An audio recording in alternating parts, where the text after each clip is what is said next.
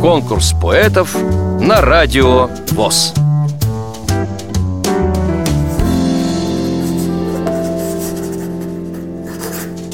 Мауль Валентина Михайловна родилась в 1960 году в Брянской области Клинцовского района. 30 лет проработала воспитателем детского сада. Вот уже 5 лет работаю в библиотеке для слепых и слабовидящих. 10 лет назад стала инвалидом третьей группы по зрению. Люблю читать стихи и пишу их сама. Тема моих стихов разнообразна. Лирика, патриотизм, философия. Но больше люблю писать о природе.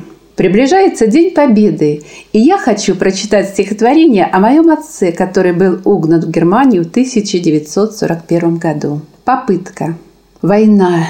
Фашисты непрерывно наступали. Захват земель, стрельба, бомбежки, взрывы. В Германию подростков угоняли, как скот грузили их в закрытые машины. В чужой стране они стали рабами – Тяжелый труд, их не считали за людей.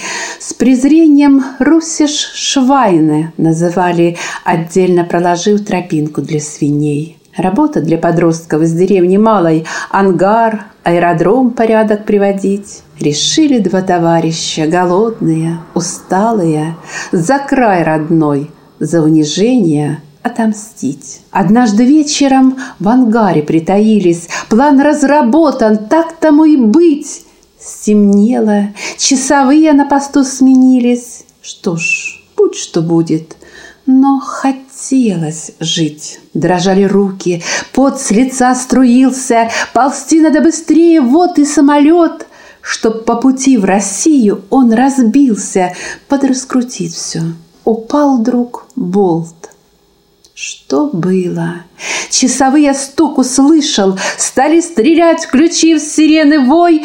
По полю маковому храбрые мальчишки Неслись, не ощущая ног, стрелой. Вот домик, где живут девчонки с Украины, Подросток в комнату убегает, чуть дыша, Все поняла, матрасом с головой укрыла, Легла сама, дрожь в теле, замерла душа.